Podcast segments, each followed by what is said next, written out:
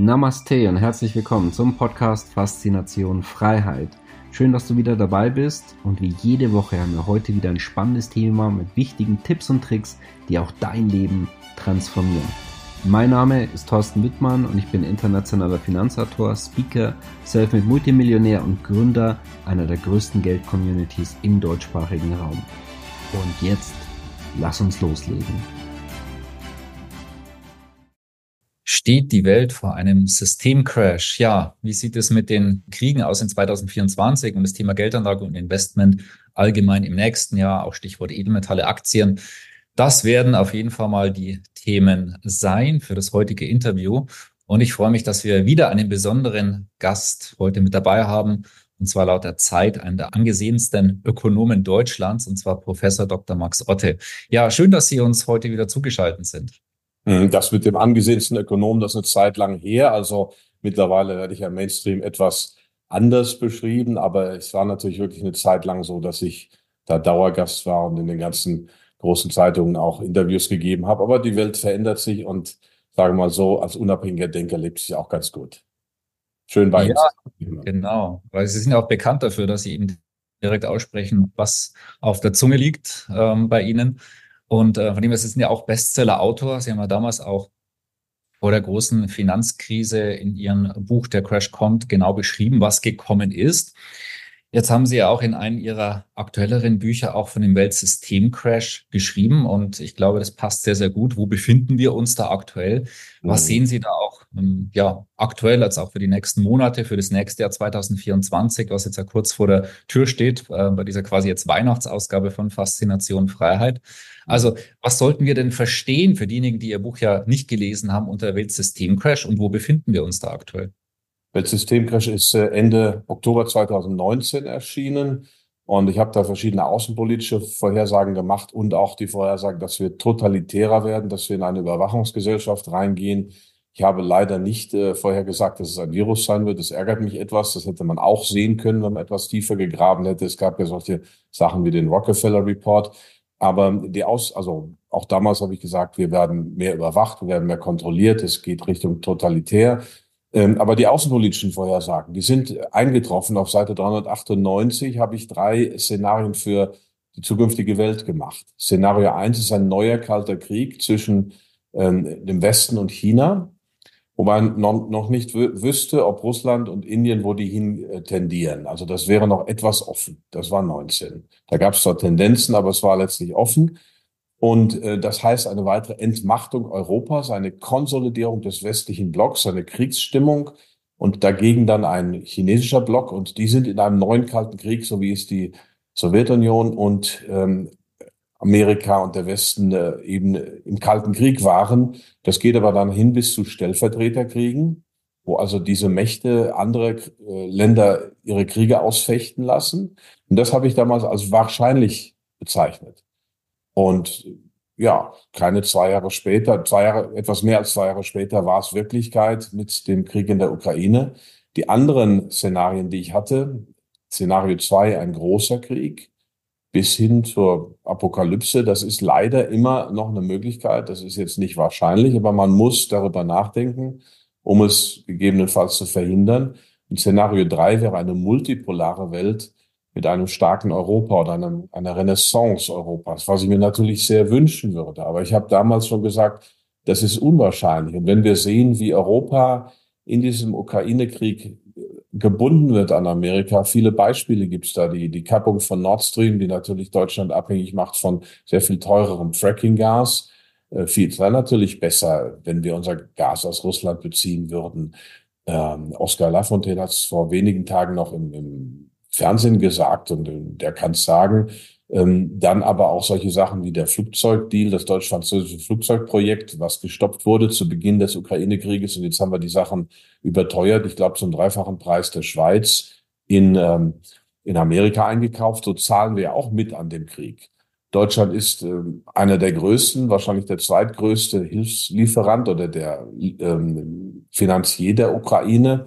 Und wir machen das anders. Wir schenken der Ukraine oder der EU das Geld. Die Amerikaner, die der größte Unterstützer sind, die machen viele Kredite und die kriegen diese Kredite irgendwie zurück, das oder wollen sie zurückhaben. Das war natürlich schon auch die Methode im Zweiten Weltkrieg und im Ersten Weltkrieg. Also wir sind voll in dieser diesem Weltsystem Crash. Das ist etwas, was alle 80, 100 Jahre mal passiert.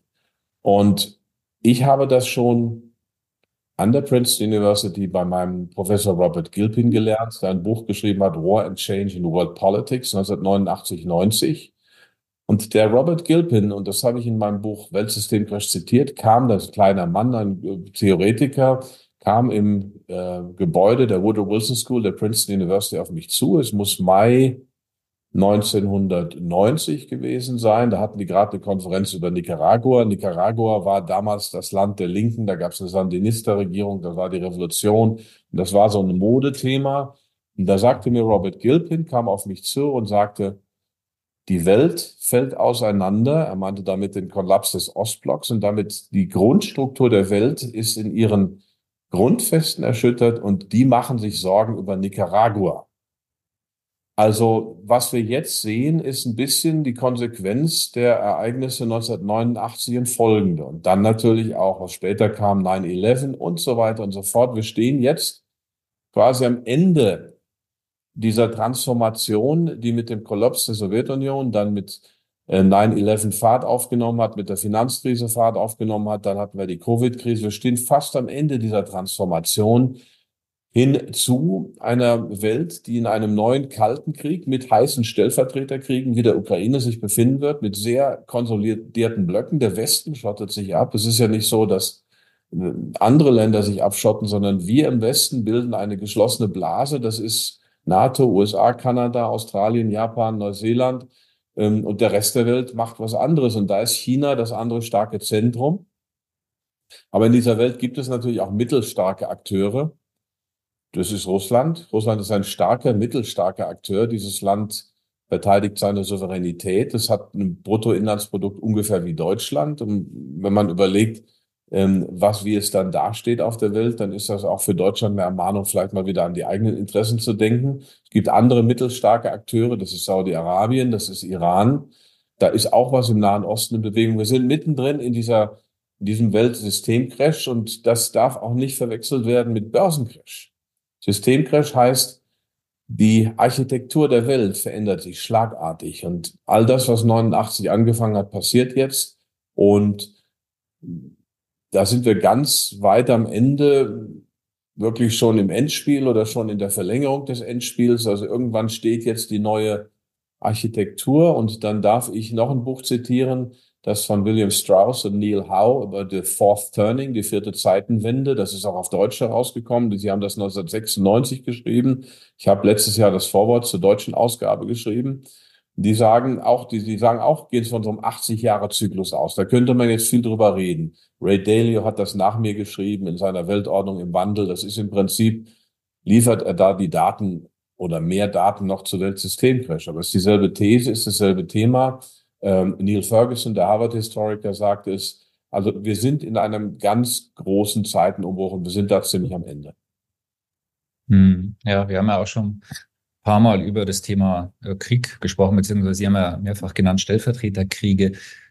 Gehen Sie davon aus, dass die, naja, dann einfach jetzt wieder verschwinden? Ukraine, Russland könnte ja so in die Richtung gehen, dass es ähm, dass das jetzt auch mal Ende finden äh, sollte. Aber jetzt in Israel, da passiert ja einiges, Iran etc. Auch die, die Nachbarländer bleiben soweit ruhig, aber es ist natürlich ein Pulverfass dort. Sagen wir mal so, die Amerikaner aktiv ja. damit, dass es, dass es ausarten könnte und noch viel, viel größer wird und auch die NATO involviert ist, wo ja dann alle NATO-Länder in den Krieg involviert sind. Und ich glaube, die meisten und viele unserer Zuseher leben in einem NATO-Land. Also glaube ich schon sehr spannend, drüber nachzudenken. Die Gefahr ist immer gegeben. Die Gefahr ist immer gegeben. Und NATO ist natürlich eine, letztlich eine Struktur zur primären Durchsetzung amerikanischer Interessen. Der Chef ist immer ein Amerikaner und im Kriegsfall ist dann die Bundeswehr der, der NATO unterstellt und so weiter. Also das ist ein ganz klares Bündnis. Ich habe übrigens einen Vortrag im Netz, den ich in, im Freiheitlichen Bildungsinstitut in Wien gehalten habe vor zwei, drei Monaten, wo es um den Attischen Seebund ging. Also um etwas, was jetzt ähm, ungefähr 2500 Jahre zurücklag, wo es auch so einen Schutzbund gab, gab gegen die Perser. Und dieser Bund war erst sehr gleichmäßig und zum Schluss war es dann eher ein athenisches Imperium und die Athener haben ihre Bundesgenossen gezwungen zu machen, was sie wollten. Also spannend, wenn man sich auch so parallel in der Geschichte anschaut. Äh, die Gefahren sind riesig. Ähm, wenn man sich überlegt, man kann Putin vieles unterstellen, einen Expansionsdrang, ich tue das nicht, ähm, aber da kann man drüber diskutieren, aber man kann nicht sagen, dass er durchgeknallt ist oder Größenwahnsinn ist. Im Gegenteil, er ist eine sehr beherrschte Persönlichkeit. Wenn Sie überlegen, dass er sich äh, aus Kherson, ähm, aus der Gegend von Kiew überall zurückgezogen hat und dafür natürlich auch viel einstecken musste in der westlichen Presse, auch im eigenen Land. Das zeigt aber irgendwie eiserne Nerven und strategische Stärke. Also hat dann gesehen, die erste Phase ging nicht. Da hatte Russland sich ganz klar verkalkuliert. Man dachte, man, die Paradeuniformen waren schon eingepackt. Man dachte, man befreit ein Brudervolk. Man hatte nicht damit gerechnet, dass er seit 2015 Kanadier und Briten die Ukraine systematisch aufgerüstet haben, äh, was ja auch mittlerweile Fakt ist und auch in vielen Dingen belegt von Aussagen, zum Beispiel von Trudeau. Ähm, und ähm, da hat Putin sich verkalkuliert, aber der Westen hat sich auch verkalkuliert, weil er gedacht hat, dass diese Sanktionen Russland in die Knie zwingen werden. Und jetzt ist es so, dass Deutschland vor einer Rezession steht vom Rückgang, aber die russische Wirtschaft boomt eigentlich. Und ähm, also da sieht es so aus, als ob das tatsächlich zu einer Verhandlungslösung führt und Zelensky kriegt kein Geld mehr, außer von Deutschen. Wir haben wieder acht Milliarden im neuen Programm drin. Wir sind also quasi Hilfsfinanzier der USA, weil dort ja für amerikanische Interessen gestritten wird. Ähm, BlackRock ist sehr stark in der Westukraine, hat viel Land aufgekauft, die großen Konzerne, die großen Besitzer. Die Ukraine ist sehr stark oligarchisiert. Ähm, also da kann es aber sein, dass wir da tatsächlich jetzt langsam deeskalierend wirken. Aber dann bleibt natürlich Gaza ein absolutes Pulverfass. Also ähm, Netanyahu ist ja hochkorrupt und er stand ja mit dem Rücken zur Wand und er ist ja wirklich auch ein, ein Hasardeur. Aber ähm, über diesen Konflikt könnte man viel reden. Nur, ähm, dass die Terrorattacken da waren, das ist klar, genauso wie es 9-11 irgendetwas gab an Attacken. Wir wollen das gar nicht vertiefen. Und dass das äh, schrecklich war, dass aber nicht vielleicht nicht alles so war wie medial dargestellt. Da gibt es ja auch mittlerweile etliche Quellen aus Israel heraus, aber diese Terrorattacken fanden statt, keine Frage. Man hat sie geschehen lassen. Der effizienteste Geheimdienst der Welt hat es offensichtlich nicht bemerkt, was schon mal sehr fragwürdig ist, was ich auch von israelischen Quellen, die ich, also seriöse Quellen, die ich dann befragt habe und die auch im Netz sind, die das auch merkwürdig finden. Und es wird jetzt ein, ein Bombenkrieg geführt, maßlos gegen die Zivilbevölkerung. Die ersten Seuchen fangen an. Ähm, und ich habe jetzt vorgestern gesehen, dass der saudische Außenminister sich sehr deutlich geäußert hat. Ich meine, zu Saudi-Arabien könnte man vieles sagen. Es ist in vielerlei Hinsicht ein mittelalterlicher Staat, aber dieser Außenminister hat sicherlich eine westliche Bildung. Er kann sich sehr klar ausdrücken, hat sich sehr deutlich ausgedrückt, dass das jetzt mal aufhören muss. Erdogan hat sich dementsprechend ausgedrückt, Putin hat sich ausgedrückt, der Iran sowieso. Ähm, und äh, Netanyahu kann eigentlich nicht zurück. Also ich denke, er will Gaza platt machen. Man sieht, wie die Bulldozer, wie die Straßenbaugeräte dorthin fahren, Straßen zerstören, wie die Abrissbirnen da sind. Also ich glaube, Netanyahu wollte die Gunst der Stunde nutzen, um äh, Gaza komplett zu befrieden, sich einzuverleiben oder irgendwie eine Art Militärokkupation dort zu machen. Und das geht auch schleichender als gedacht. Die USA haben zwei Flugzeugträgerverbände in den Mittleren Osten geschickt, also eine nie dagewesene Demonstration militärischer Stärke. Ähm, die somalischen Rebellen fangen an, Raketen zu schießen, Mittelstreckenraketen. Also das ist brand, brand, brandgefährlich. Also da kann man wirklich ähm, natürlich sich vor Sorgen verzehren, bringt aber auch nichts. Von daher muss man es einfach beobachten. Haben wir natürlich allgemein eine große Variable und werden sehen, was, was passieren wird in 2024. Äh, ich würde gerne mal auf die Finanzmärkte ähm, kommen. Und zwar Weltsystemcrash stellt mir auch so die Frage, ist damit gemeint auch ein neues Geld- und Finanzsystem? Es tut sich ja einiges. Digitale mhm. Zentralbankwährungen sind auf dem Weg. Mhm. Die werden potenziell im Petto, sollte beim Geld- und Finanzsystem vielleicht auch was passieren und vielleicht dann die große Lösung und vielleicht auch die Zielsetzung, dass, dass es dann auch von der Bevölkerung so akzeptiert wird als die, als die neue Lösung. Das heißt also, wie sehen Sie das Geld- und Finanzsystem? Äh, können Sie sich größere Verwerfungen 2024 vorstellen? Wird es einigermaßen so weitergehen oder stehen wir, stehen wir hier auch vor einem neuen Weltfinanzsystem? Ja, äh, genau in die Richtung könnte es gehen. Und das ist ja jetzt kein Crash in dem Sinne, sondern eine Systemtransformation. Also man fropft ein neues System über, aber man versucht ein neues System zu installieren, was ja auch in diesen 80, 100 Jahreszyklen durchaus passiert. Also einerseits wechseln dann oftmals die Zentralmächte in der Welt, also die stärksten Supermächte. Aber andererseits ändert sich auch unter Umständen die Gesellschaftsordnung. Das schreiben zum Beispiel William Strauss und Neil Howe in The Fourth Turning. Also ein sehr gutes Buch, 1996 erschienen, auch erstaunlich viele Vorhersagen drin. Und die beiden sind jetzt keine akademischen, also sind akademisch gebildet, Masters oder promoviert und sind Soziologen, aber sie lernen nicht an Universitäten, aber sie sind, äh, einer ist verstorben mittlerweile, sie sind äh, sehr spannend zu lesen, haben eine sehr interessante Theorie. Und natürlich passt dieser Trend zur digitalen Zentralbankwährung, passt zur Überwachungsgesellschaft, passt zu dem, wie man uns gefügiger machen will, passt auch zur zunehmenden Lenkung, Leit, Leit, Leitung, Kontrolle der sozialen Medien.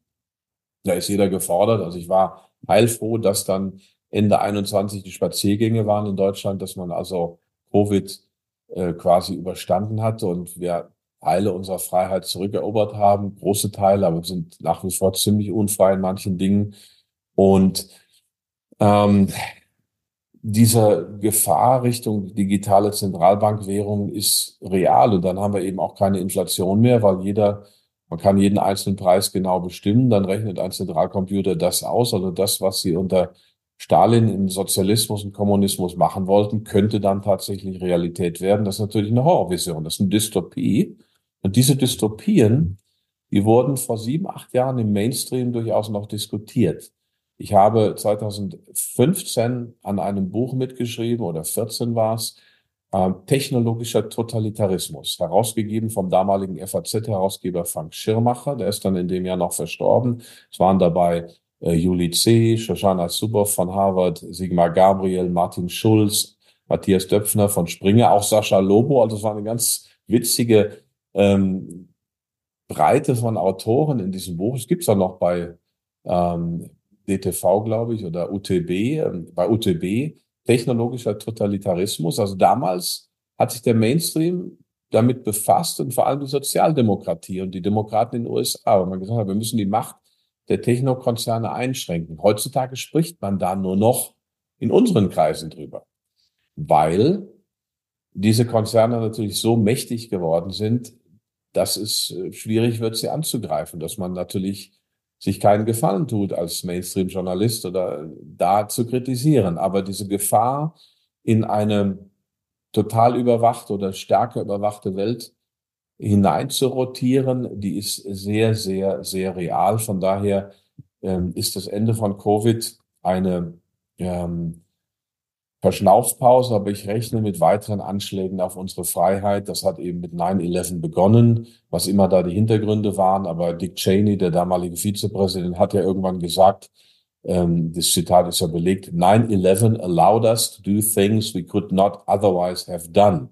Also diese Terroranschläge haben uns ermöglicht, Dinge durchzusetzen, die wir sonst nicht hätten durchsetzen können. Und wir sind leider weiter auf dem Weg und wir müssen wachsam bleiben.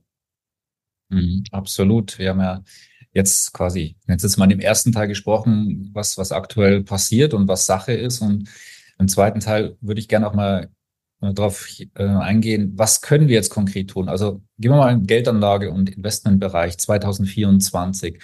Wo sind Sie die Trendthemen? Wo, was sollte ein normaler Anleger jetzt tun, um das eigene Geld zu verteidigen und dann ja auch optimalerweise ja weiter nach vorne, nach oben zu bringen?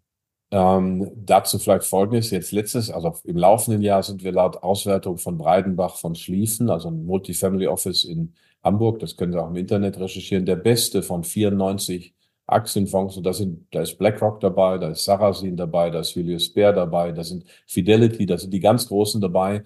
Und wir sind mit 16, noch was Prozent bis Ende September die Besten. Und das hat vielleicht auch damit zu tun, dass ich die Leitung unserer Fonds vor zwei Jahren wieder komplett selber übernommen habe. Natürlich habe ich noch ein Research-Team, aber jede einzelne Entscheidung wird von mir in den Fonds getroffen. Und das ist nach langem Suchen jetzt wahrscheinlich auch absolut die beste Lösung. Das bleibt auch so, solange ich dieses Geschäft mache. Also das mal vorweg. Ähm, dieses Jahr ist gut gelaufen, aber neues Jahr, neues Glück oder Pech. Wie geht's weiter? Das ist ja die Frage. Und als ich die Fonds übernommen habe, wieder komplett, habe ich mir nochmal gesagt, wir müssen angesichts dieser komplexen Welt uns auf einfache Dinge wieder fokussieren, Dinge, die wir halbwegs überblicken können. Es bringt nichts, komplexe Fragen aufzustellen, die von 15 Faktoren abhängen. Also ich, wenn es Krieg ist, dann brauche ich irgendeine Form von Versicherung. Dieser Krieg ist nicht irreal.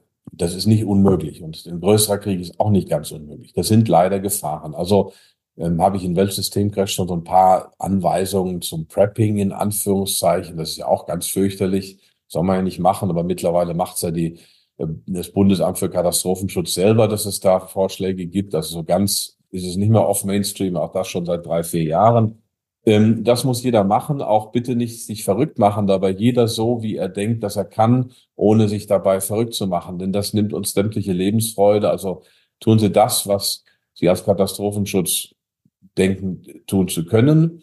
Äh, da sind Sie auch Experte oder legen Sie auch ein bisschen Gold auf die Seite. Also das ist sozusagen äh, die Reserve, der Schutz, ähm, um mit dem Rest dann in Anführungszeichen normal und nicht zu hektisch zu investieren nach ganz einfachen Grundsätzen. Und was sind die? Wir sind immer noch in einer Welt, wo die Großen größer werden und die Reichen reicher werden. Es gab so Systembrüche. Nach 1929 zum Beispiel kippte das. Dann kam in, in den USA der New Deal von Roosevelt. In Deutschland kam irgendwann der Nationalsozialismus und so weiter. Das waren alles relativ egalitäre Bewegungen. Ich will sie nicht weiter vergleichen, aber diese Vermögenskonzentration, die wir von 1900 bis 1929 immer stärker hatten, die kippte dann. Das sehe ich im Moment noch nicht. Sprich, im letzten Jahr war einer der Performance-Treiber für uns immer noch stinknormale Big Tech-Unternehmen. Google, äh, Microsoft und so weiter und so fort. Nun kann man natürlich sagen, ähm, warum investieren wir da rein? Aber andererseits äh, nutzen wir YouTube, wir nutzen Microsoft und so weiter irgendwo rein muss man investieren. Wer, also was wir nicht machen im Investment ist Pharma jeglicher Form, weil das wissen wir nicht, wo das äh, dahin ist eine, einfach eine bewusste Entscheidung und wir machen keine Waffenproduzenten. Ansonsten machen wir alles, ähm, was im Rahmen der Gesetze ist. Also Big Tech, die sind natürlich jetzt, äh, waren ein Performance-Treiber. Ähm, die hat man. Ich würde da jetzt nicht voll reingehen, sind eher wieder am obersten Ende der Bewertungsrange also Microsoft mit dem KGV 38, wir behalten das. Wir haben ja schöne Gewinne da drin. Man sollte einfach ein paar Big Tech Unternehmen haben, denn ähm, also ich zähle da vor allem Apple, Microsoft, Alphabet dazu, ähm, dann, dann vielleicht noch ähm, Facebook schon eher nicht. Ähm, das sind so die, die ähm, Big Tech Unternehmen, die man drin hat. Amazon, als einfach, die laufen mit. Natürlich wird es da auch wieder Phasen geben, wo die etwas korrigieren, aber die bleiben drin auf Jahre, weil die unser Leben bestimmen. Und da bin ich irgendwo, bin ich ja noch Miteigentümer eines Unternehmens, das relativ viel Einfluss auf unser Leben nimmt. Also theoretisch könnte ich sogar zur Hauptversammlung und äh, meine Stimme äußern. Ne, die sind weiter Teil des Portfolios, aber mit einem kleinen Teil, weil die doch jetzt schon relativ groß sind. Was wir jetzt sehen, ist, dass die konventionellen Energiequellen, Öl, Uran, ähm, wieder ganz gut performen. Da ist aber noch viel, viel Luft nach oben, weil das hat sich nicht geändert seit dem letzten Jahr. Da ist aber die Performance im letzten Jahr eher mittel gewesen. Da ist, da ist weiter Luft, während sie bei Big Tech erstmal so ein bisschen ähm, ist mal so ein Plateau erreicht. Aber solche Top-Unternehmen vom Geschäftsmodell her, die verkauft man auf eigenes Risiko. Habe ich schon oft gemacht und das waren oft Fehler und mittlerweile habe ich das gelernt. Also wenn ein Unternehmen wirklich mit einem Top-Geschäftsmodell dasteht, behält man es lieber. Aber ähm, Energie ist das, ist das Zweite. Also da kann man schauen, ähm, was man, was man äh, macht. Ja, und ansonsten haben wir noch so selektive Einzelspezialtitel. Und äh, Gold und Silber sind nach wie vor interessant. Die fangen jetzt schon langsam an, äh, anzuziehen, aber da ist noch sehr, sehr viel Luft. Was ich persönlich nicht mache, wo ich einfach mich nicht kompetent fühle, ist Bitcoin. Es geht mal rauf, es geht mal runter. Das kann man machen, auch im Sinne dieser Versicherung oder der Diversifikation. Aber als Value Investor, also als wertorientierter Investor, frage ich mich nicht, wie viel Potenzial hat das nur, sondern was sind die Szenarien, unter denen da große Risiken sind? Und die gibt es bei Bitcoin. Das Risiko ist, dass dieses Kryptoware, es ist keine Währung, es ist ein, eine Ware, es ist ein Gut, ein Tauschgut. Und es gibt ja viele andere Kryptos, aber das ist ja die größte. Ähm, die, das Risiko ist, dass das natürlich unseren Regierungen und Zentralbanken in die Quere kommt, wenn es zu viel benutzt wird, dass die dann alles Mögliche unternehmen, um den Gebrauch einzuschränken. Man sieht das schon in China, man sieht es bei Christine Lagarde, man sieht es bei anderen, dass da also eine ähm, schon eine Abwertungskampagne gegenüber Bitcoin läuft, weil es natürlich eine Konkurrenz ist für digitale Zentralbankwährungen. Also kann man machen, aber auch da gibt es Risiken. Es gibt nicht das perfekte Investment. Das ist eine ganz wichtige Lehre. Es sollten immer eine gewisse Streuung dabei sein, nicht übertrieben. Man kann überdiversifizieren, dann ist die Rendite kaputt. Man soll schon Akzente setzen, aber dann auch nicht zu stark diversifizieren. Genau, vielleicht nicht alles in einen einzelnen Bereich hinein. Jetzt würde mich auch unter dem Aspekt künstliche Intelligenz interessieren. Es ist mhm. sehr gehypt und es gibt auch Stimmen, die sagen, nee, es wird eigentlich stark unterschätzt, weil das ein großer Gamechanger für unsere Zukunft sein, wenn fünf, in zehn Jahren sich extrem viel verändern kann und äh, ja, vielleicht die künstliche Intelligenz irgendwann auch noch äh, intelligenter sein wird als äh, wir Menschen hier. Also wie, wie ist dieses Thema?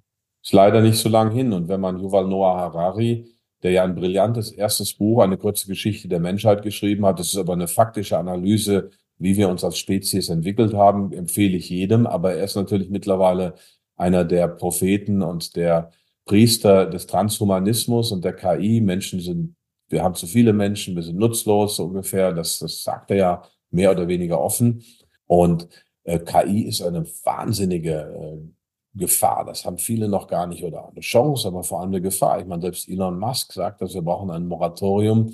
Wenn Sie sehen, wie viel Top-Figuren da ausgestiegen sind aus dem KI-Train und jetzt warnen, das ist einmal Godfrey Hinton, Geoffrey Hinton, der, den nennt man auch den Paten der KI, der war lange Chefentwickler bei Google. Der ist vor einem Jahr knapp ausgestiegen und warnt jetzt, weil er gesagt hat, gerade die letzten zwei Jahre hat sich das so beschleunigt, das Lernen. Die Maschinen lernen dann ja selber und sie lernen schneller. Und du musst sich vorstellen, eine Maschine, die erstens mal viel schneller ist als, als das Hirn und dann auch sofortigen Zugriff auf alle anderen Maschinen hat. Wir Menschen haben ja eine fürchterlich langsame Möglichkeit, Wissen zu teilen. Wir müssen hier ein Interview machen oder wir müssen miteinander reden oder wir müssen ein Buch schreiben, das müssen wir dann lesen. Und die KI ist ja vernetzt, die hat dann sofort sämtliches Wissen. Und also das ist, ähm, man kann das gar nicht ähm, als Gamechanger genug einschätzen. Ähm, Mo Gavdat, ein anderer Entwickler von Google, ist ausgestiegen. Äh, Elon Musk warnt. Da ist eine derartige Beschleunigung, Beschleunigung im Gange, dass das sein kann, dass das uns in den nächsten zwei, drei Jahren überrollt. Also das sind nicht, das ist nicht lange. Und ähm, Mo Gavdat hat dann gesagt, äh, ja, das Beste wäre, wenn die sich so schnell entwickeln, dass die ins Weltall entfleuchen und gar nicht mehr für uns interessieren. Also quasi wie, sie, wie wir uns nur noch gelegentlich für Ameisen interessieren oder Mikroben, dass die dann sagen, ach komm, lass die Menschen mal weitermachen. Wir breiten uns jetzt ins Weltall aus und interessiert uns nicht weiter. Also das wäre eins der Positivszenarien von, von Mogavdat. Also da ist ganz Brian Remle. Also das sind so die Namen, die Sie ähm, vielleicht sich merken sollten oder unsere Zuschauer äh, auf Deutschland vielleicht Christian Rieck, das sind tolle Videos im Netz. Ich kann jedem nur raten, sich damit zu befassen. Es ist äh, faszinierend, aber auch beängstigend. Aber auf die Investments zurückzukommen.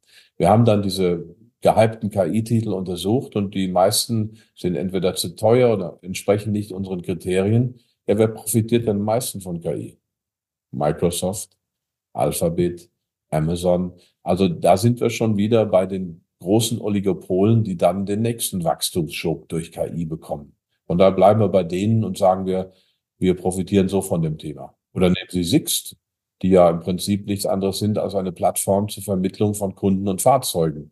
Die müssen nichts produzieren, äh, die haben die Fahrzeuge geleast. Ähm, so, wenn, die können natürlich mit KI einen Riesensprung nach vorne machen. Wunderbar, ja. Bevor ich Ihnen noch das Schlusswort übergeben würde und vielleicht so eine kleine Zusammenfassung, ich glaube, das, was man wirklich sagen kann. Ja, viele Fragezeichen, viele Variablen, allein schon im letzten Bereich. Äh, das, kann schon alles durcheinander würfeln, so dass die Pläne oder Ideen, wie man sich das vielleicht vorstellen kann, in eine komplett andere Richtung gehen. Also es wird auf jeden Fall spannend bleiben. Ähm, ja, wir verlinken auch ähm, weiterführende Links zu Ihnen unterhalb von diesem Video. Also wer sich weiter über, über Sie und äh, die Projekte informieren möchte, haben wir unterhalb von dem Video. Dann herzlichen Dank für die interessanten Einblicke von wichtigen Themen, äh, wo sich meines Erachtens nach jeder mit beschäftigen sollte und auch Selbstverantwortung übernehmen für das Geld. Ja, und wenn Sie jetzt doch ein paar Schlussworte anbringen möchten, dann sehr gerne. Ja, also die Welt ist ein Pulverfass. Wir sitzen in einer der transformativsten Zeiten, ähm, äh, die wirklich alle 100 Jahre oder noch seltener vorkommen. Natürlich gab es sowas früher auch schon, aber das ist jetzt brutal, es ist beängstigend. Man sollte sich dem stellen. Auf der anderen Seite sage ich immer, es hilft nichts, sich verrückt zu machen. Man muss sich überlegen, wie viel kann ich tun für meine Vorsorge. Das muss ich machen und dann das Thema auch mal abhaken und dann mit gesundem Menschenverstand und Augenmaß investieren, ist es, glaube ich, das Beste und auch ein bisschen das Leben genießen. Wir haben immerhin Weihnachtszeit und ich hoffe, das tun sie auch in Mexiko. Ja, also auf jeden Fall immer das Beste, was man machen kann.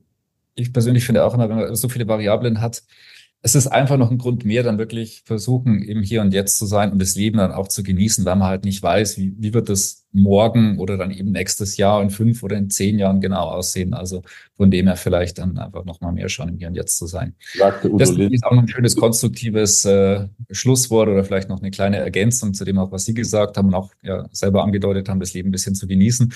Von dem her herzlichen Dank nochmal an Sie. Danke an alle Zuschauer. Gerne YouTube-Kanal abonnieren, teilen, liken ähm, und gerade auch, dass andere Menschen diese Information mitbekommen, weil wir alle kreieren ja auch diese Welt jeden Tag aufs Neue. Also ja, das sagt von mir auch noch mal kurz was. Ich darf mal, ich, ich zitiere mal Udo Lindenberg, das ist jetzt nicht mehr unbedingt en vogue überall, aber er hat ja auch tolle Texte gemacht früher. Also nimm dir das Leben und gib es nicht mehr her. Wenn man es mal braucht, dann findet man es nicht mehr. Also bitte nicht verrückt machen lassen, obwohl es wirklich crazy ist da draußen. Genau, sehr schönes Schlusswort. Also bis zum nächsten Mal und ja. Herzlichen Dank. Hat mich gefreut, Herr Wittmann. Ihnen alles Gute und bis dann. Schön, dass du wieder dabei warst. Wenn dir der Podcast gefällt, erzähle gerne dein Umfeld davon, so dass auch dieses von den Inhalten profitieren kann. Und falls du es nicht schon gemacht hast, abonniere den Kanal, damit du künftig keine Folge verpasst und vor allen anderen informiert bist. Gerne kannst du uns auch einen Kommentar und eine positive Bewertung bei Apple Podcast dalassen. Bis zum nächsten Mal, dein Thorsten Wittmann.